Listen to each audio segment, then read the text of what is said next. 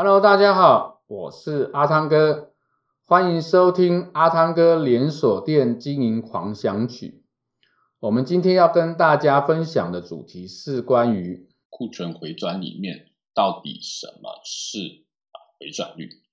那我想回转率这个部分呢，在很多的啊、这个呃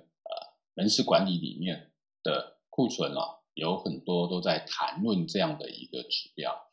那回转率主要是我们用来看啊，当我的商品或我的库存在一定的时间里面，我跟销售之间的这个比例，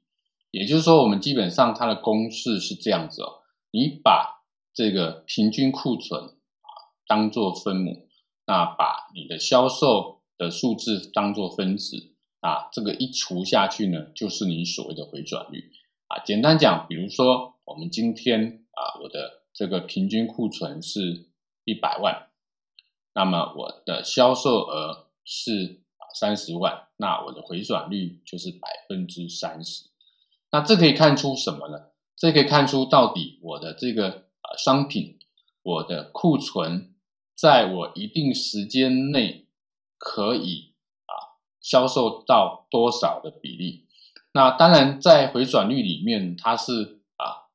越高越好。那如果我的回转率够高，那基本上在我整个这个库存的回转就会很高。所以在一般我们在做库存回转分析的时候呢，我们会拿来做啊整间店的库存回转分析，或者某一个品牌的库存回转分析，